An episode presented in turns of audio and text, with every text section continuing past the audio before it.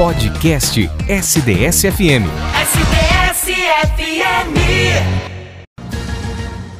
No Jornal da SDS, Vida e Saúde.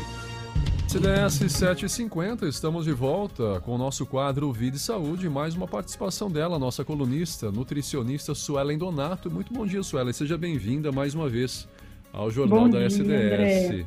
Bom dia a todos os ouvintes. Vamos mais mais um tema. Vamos lá, mais um tema da semana e essa semana hoje, principalmente, nosso assunto é fracionamento de refeições. Quais os benefícios desse fracionamento, Suelen?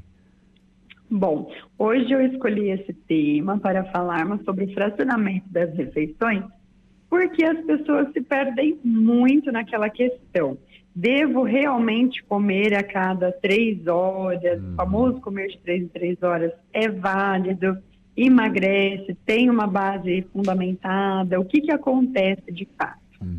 Então é assim, tem pessoas que se sentem super bem fazendo apenas o café, almoço e jantar. Outras muitas vezes vão direto para o almoço e para o jantar e está tudo bem. Uhum. A questão é quando as pessoas percebem os beliscos fora de hora, ou então chegam nas refeições principais com muita fome e comem muito volume de uma só vez. Então, esse tipo de perfil de pessoas precisa realmente começar a aprender a fracionar as refeições para se beneficiar melhor dos efeitos de uma boa alimentação. E esse fracionamento tem que ser com qualidade também, né, Suelen? Resolve você é, fazer os petiscos né, ao longo da tarde, pela manhã também, mas é, produtos industrializados, né, nesse caso. Com certeza, falou tudo, André. Por quê?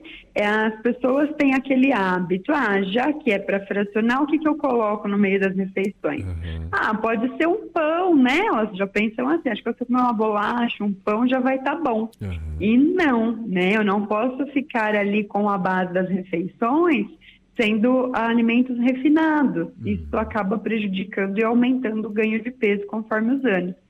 Então, realmente, para esses lanches, eu preciso explorar principalmente as fibras, então as frutas realmente precisam ser inseridas, as oleaginosas são muitíssimos bem-vindas também, então desde amendoim, castanha, amêndoas, nozes, os laticínios também devem ser explorados nesses lanches, então iogurte, queijo, coalhada, por exemplo, então todos os lanches muito bem-vindos, escolher com qualidade.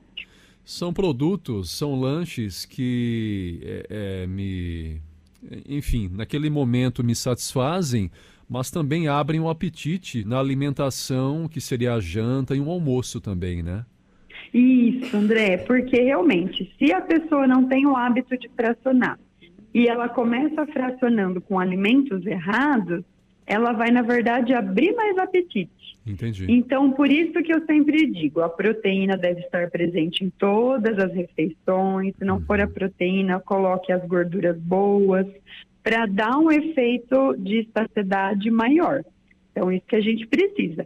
Por exemplo, até eu comentei no meu Face, no meu Instagram ao longo uhum. dessa semana sobre a importância dos lanchinhos intermediários também. Entendi. Então, na pressa, para eu não cair na tentação do industrializado, uhum. eu posso ter sempre coisas de bolsa. Então, por exemplo, chips, tem chips de legumes, chips de frutas secas, é, os, as próprias castanhas é fácil de ser carregada também dentro do bolso, do carro.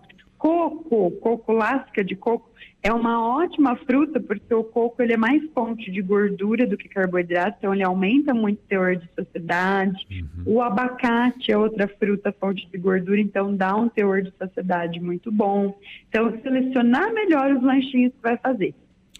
Então, resumindo em relação a esse fracionamento, é, seria um café da manhã, depois no meio da manhã mais um lanchinho, aí vem o almoço, aí meio da tarde mais um, janta, dá para se pensar também após a janta, antes de dormir, Suelen?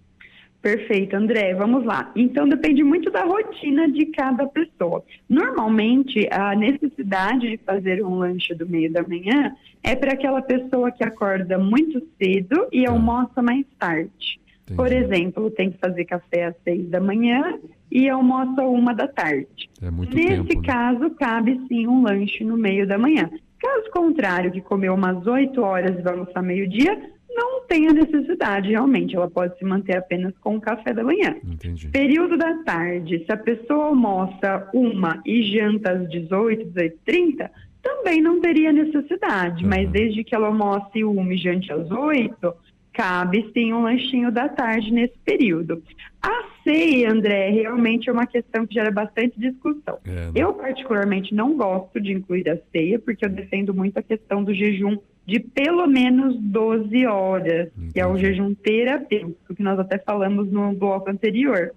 Então, 12 horas de jejum é mais saudável do que comer até a hora de dormir. Mas aí o estômago Mas não aguenta, né, que Suelen? sentem a necessidade, então é negociável também. E de madrugada eu vou ter que acordar e roubar a geladeira, viu, Suelen? Porque aí já, o Por estômago isso já que nesse ronca. caso aceitaria. Em relação a- às- aos lanches, né? Que, que eu devo excluir? A gente já até abordou alguma coisa em relação a lanche industrializado. Apenas esses alguma coisa que não cabe nesses lanches intermediários? É, o que não caberia seriam principalmente os refinados. Então, bolacha, bolo, pão, é, essas coisas de massinhas, de um modo geral, né? Frituras, coisas assim de, de besteirinhas mesmo. Ai, por exemplo, ah, eu não tenho oleaginosa, vou comer, por exemplo, amendoim colorido, amendoim japonês. Também não serve, é outro Tá. industrializado que a gente tem que evitar. Ah, no lugar, a Nutri falou laticínio, eu vou consumir, por exemplo, um leite com achocolatado pronto. Uhum. Também não, esse a gente evitaria. Então, coisas mais industrializadas mesmo, André. E a ficar atento também nessa questão de fracionamento, a gente que está em casa, nesse momento de pandemia, de isolamento social, né, quando a gente, se, a gente fala em fracionamento, é um lanchinho na parte da tarde. Mas não é pego daqui a 10 minutinhos eu pego mais um pouco, depois eu vou lá na geladeira pego mais alguma coisa. Aí você vai fazendo dois, três fracionamentos até chegar à sua refeição, que seria um almoço ou uma janta, né, Suelen? Ficar atento a Exatamente. isso, né? As pessoas precisam aprender a usar, inclusive, o despertador mesmo, É. para se policiar. Porque acontece demais isso. Ah, já que é para fazer lanchinho, eu passo a tarde toda beliscando. E educar então, o manhã organismo. toda né? beliscando. Não é saudável. Então, tem que ter um ritmo. É educar o organismo, né? Às 10 da manhã, meu lanche da manhã, vou tomar o lanche às 10, Sim, depois à tarde às mesmo. 3, é aquele horário, né? Uhum. E o mais importante, André, é a gente começar a pegar o alimento, realmente, a introduzir esse alimento devido a sentir fome de verdade. Entendi. Então, se eu não tenho a necessidade, eu ainda estou lembrando do almoço, para que, que eu vou comer à tarde? Exatamente. Posso passar só hidratando, tomando água, cafezinho, chá, não tem problema.